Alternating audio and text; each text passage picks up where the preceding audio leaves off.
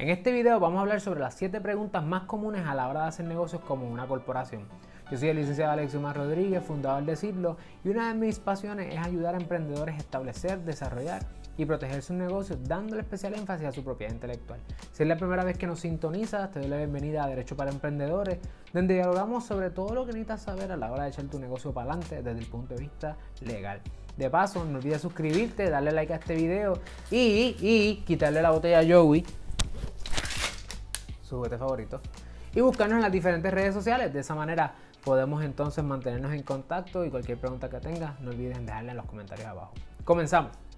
Bueno, una de las estructuras legales más sólidas para hacer negocio, sin duda, es la corporación. Y hoy vamos a contestar siete preguntas comunes a la hora de saber si me conviene o no la corporación, ¿verdad, Joey? ¿Sí? Bueno, vamos ya. ¿Quién es el dueño de la empresa? El dueño de la empresa son los accionistas. Y los accionistas son los que tienen el interés propietario de la entidad. Significa que el interés propietario no va ligado con el interés administrativo, que es lo segundo que vamos a hablar. ¿Quiénes son los que administran la empresa? Administra la empresa la junta de directores. Bueno, la junta de directores. Por lo tanto, los accionistas, que son los dueños, eh, ellos nombran de ordinario a la junta de directores y la junta de directores es quien corre la empresa. Tercero, ¿qué requisitos tiene ante el gobierno el poder establecer una corporación? Pues como el gobierno te va a asegurar a través de su legislación una protección especial a la corporación, pues necesitas cumplir con ciertos requisitos. El primer requisito es el artículo de incorporación o el certificado de incorporación. El certificado de incorporación se hace en el Departamento de Estado y ahí tienes que poner una información importante respecto a la entidad, para qué se va a dedicar, quiénes son su junta de directores, quiénes están eh, haciéndolo, ¿verdad? El papeleo, etcétera, aparece allí. Cuarto, ¿cuáles son los documentos internos que necesito? Pues el documento interno que necesitas son los estatutos o los bailos. También es posible que necesites un certificado de accionista donde tengas un registro de quiénes son los accionistas de tu corporación eh, pero mayormente vas a necesitar unos estatutos, unos bailos, y ahí pones las reglas de juego al interior de la corporación. Quinto, ¿cuáles son las, eh, ¿cuáles son las consecuencias contributivas de hacer negocio como una corporación? Las consecuencias es que cuando tú estás creando una corporación, dame un break. Que cuando estás creando una corporación estás creando un ente separado, por lo tanto, ponle que esta es la corporación, este es el libro de corporación de Hollywood. Y aquí estás tú, por lo tanto, cuando tú la creas a ella, ella tributa por su dinero y tú tributas por el tuyo. Por lo tanto, si tú eres un accionista que estás acá arriba, eres el dueño, ¿qué pasa? Que ella tributa por su dinero y tú ganas dividendos si es que lo si es que de alguna manera ¿verdad? Lo, lo establecen. Y el dinero que entra a ti, tú lo tienes que tributar. Lo más seguro, eso tenga que pasar o pueda pasar, no es obligatorio en todas las ocasiones, ¿verdad? No todas las corporaciones emiten dividendos. Ok, sexto, ¿a qué riesgo o responsabilidad se exponen los dueños respecto a las, a las responsabilidades o los negocios de la empresa? Pues la corporación otorga lo que se llama la responsabilidad limitada. Por lo tanto, los accionistas están protegidos por las, las, deudas y las obligaciones de la corporación, siempre y cuando cumplan con todos los requisitos, se mantengan en compliance.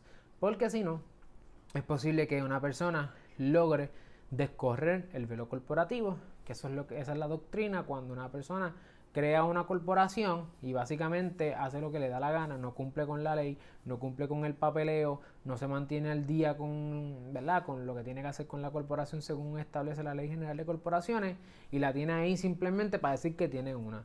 Es posible, ¿verdad? Eso, es un, más o menos en general. Es posible que entonces una persona, un abogado en la otra parte diga, ¿sabes qué? Eso eso es lo que está pasando en lo que acabo de describir, por lo tanto, podemos descorrer el velo corporativo e ir contra los dueños. Usted quiere evitar eso, pero la corporación eh, permite esa protección. Y por último, ¿cuánto dura el negocio? Pues potencialmente hasta el infinito y más allá, porque la corporación, al ser una entidad completamente separada de sus dueños, en el Departamento de Estado se puede establecer en su certificado de incorporación que ya va a ser por a perpetuidad. Así que vamos a, repasar esto. ¿Quién es el dueño de la empresa? Los accionistas. ¿Quién administra la empresa? La junta de directores. ¿Qué requisito impone el gobierno? el gobierno te, impone el requisito del certificado de incorporación. Cuarto, ¿qué documentos internos necesito? Necesitas unos estatutos o que en inglés, bylaws. Quinto, ¿cuáles son las consecuencias contributivas? Posible doble tributación de los accionistas que son los dueños y de la corporación como individuo como aparte. ¿A qué riesgos o responsabilidades se exponen los dueños respecto a la empresa?